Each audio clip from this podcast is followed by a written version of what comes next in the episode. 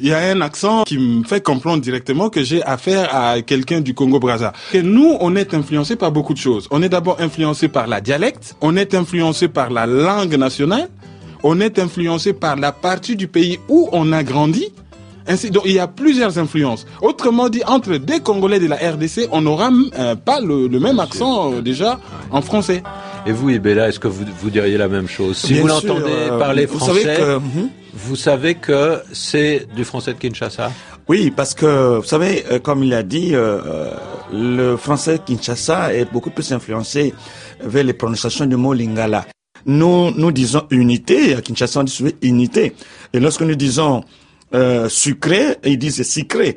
C'est-à-dire que le, le, le, phonème U, le, le, son U est plutôt prononcé I, à Kinshasa, alors que vous, vous, euh, vous accentuez le U à Brazza. Alors, quelques exemples maintenant, peut-être Carouine. Vous voulez le faire dans quel sens Je ne sais pas. Soit des expressions quinoises qui ne seraient pas vraiment des expressions en usage à Brazzaville, soit le contraire, des expressions du français où vous dites ça, c'est un Brazzavillois qui me ouais, parle. Mais la première des choses qui me fera ficher à Brazzaville, au marché, dans un magasin, dans une boutique, lorsque je parle des prix, c'est déjà le chiffre 70 et 90.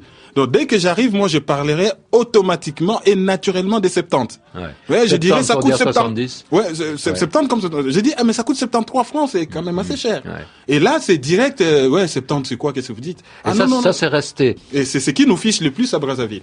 Ah oui, vous dites ça vous fiche, c'est-à-dire que vous êtes répertorié comme un quinois. Ouais, ça c'est direct. Il faut dire d'où ça vient, parce que on sait bien que 70 et 90 sont des euh, façons de dire les nombres qu'on utilise également en Belgique. Et comme il y a eu une colonisation belge, Euh, dans le pays qui est aujourd'hui la RDC, eh bien c'est un héritage de la tradition belge de dire 70 et 90.